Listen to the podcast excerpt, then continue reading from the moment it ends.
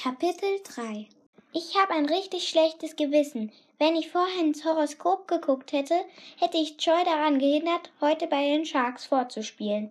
Die Sterne haben davor gewarnt, gewohnte Pfade zu verlassen. Zu spät. Aber sie will ja partout nichts von den kosmischen Kräften wissen. Und warten kann Joy auch nicht. Und deshalb hat sie heute wild entschlossen die Gitarre mit in die Schule genommen. Um drei, sagte sie knapp. Ab 15 Uhr proben die Sharks immer im Musikraum und hängen das Schild an die Tür, bitte nicht stören.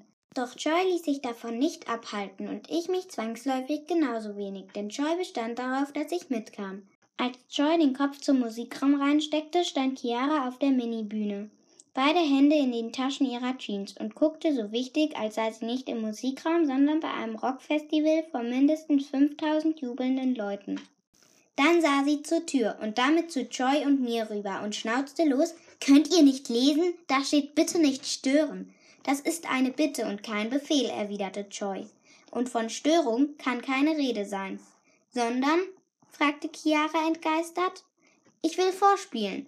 Und damit packte Joy ihre Gitarre aus. Oh Leute, ihr glaubt gar nicht, wie sehr ich sie bewundere. Meine unglaubliche Schwester für ihre sagenhafte Coolness.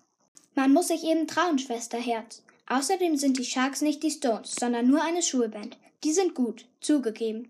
Aber mit mir wären sie noch besser. Das müssen Sie bloß noch kapieren. Trotzdem klopfte mein Herz wie wild, denn bei den Sharks mitzuspielen war schon lange mein Traum. Nun stand ich da und alle guckten. Mick hinter den Drums taxierte mich von oben bis unten, und er grinste dabei genauso unverschämt, wie er unverschämt gut aussah. Ich stehe nicht auf solche Schönlinge, deshalb guckte ich einfach weg. Benji zupfte an seiner Gitarre rum und streifte mich nur ganz beiläufig mit seinem Blick. Er ist groß und schlaksig und sieht wie ein gerupftes Vögelchen aus. Und er tut immer so, als ob er total easy drauf ist. Aber neugierig war er schon, das merkte ich deutlich. Moritz kam hinterm Keyboard hervor und rülpste. Auch eine Art von Begrüßung. Aber was sollte man von dem schon anderes erwarten? Moritz ist der kleine Bruder von Mick, was man absolut nicht sieht. Der kleine Bruder von Pippi Langstrumpf würde eher passen. Und dann war da noch Robby. Der heißt nicht nur so, der sieht auch aus wie eine Seerobbe. Er biss ungerührt in ein Leberwurstbrötchen. Mit seinen Fettfingern stützte er sich auf den Bass und musterte mich unverhohlen. Ich ging um Chiara herum, stieg auf die Bühne, nahm die Gitarre und spielte ein weltbekanntes Riff. Chiara stampfte energisch auf mich zu. So geht das aber nicht. Wir sind hier, um zu üben. Wir haben einen großen Gig vor uns. Ja, das weiß ich, deshalb bin ich doch hier. Aber ich bin klug. Ich ließ mich auf keine Diskussion ein und spielte einfach weiter.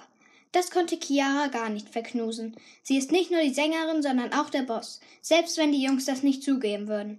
Ihre Stimme wurde lauter. Hey, du, wie heißt du noch? Blöde Kuh. Das weißt du ganz genau. Doch du bist in der neunten, genau wie die Jungs, mit Ausnahme von Moritz. Und Leute in der neunten behandeln die aus der siebten wie namenlose Eintagsfliegen. Schon klar. Auch auf dieses Spielchen ging ich nicht ein. Ich bin Joy, solltest du dir merken, ist nicht so schwer. Chiara legte mir die Hand auf die Schulter. Aha, die Tour. Jetzt machte Chiara auf verständnisvoll und gütig und sprach zu mir wie eine Mutter zu ihrem schwer erziehbaren Kind. Joy, es ist nicht persönlich gemeint. Du hast bloß viel zu wenig Erfahrung, um in einer Band mitzuspielen. Aber du bist noch jung. Was nicht ist, kann ja werden. Im Moment sind wir komplett. Wir haben einen super Gitarristen. Wir brauchen keinen zweiten. Benji nickte und ließ einen schnellen Gitarrenlauf hören.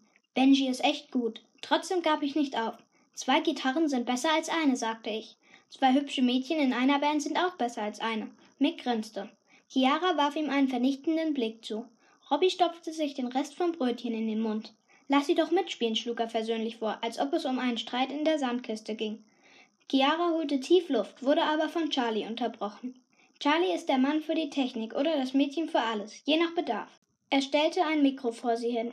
Soundcheck, sagte er nur. Eins, eins, eins. Aus den Lautsprechern klang es wie das Echo in den Bergen. Charlie nickte zufrieden. Technisch war jetzt alles in Ordnung und etwas anderes interessierte ihn nicht. Okay, Leute, wir können anfangen, rief er. Dann nickte er in meine Richtung. Wenn sie schon mal da ist, kann sie auch mitmachen. Yes! Kluger Junge. Genau das wollte die da bloß. Am liebsten hätte ich Charlie einen Kuss auf die pickelige Stirn gedrückt.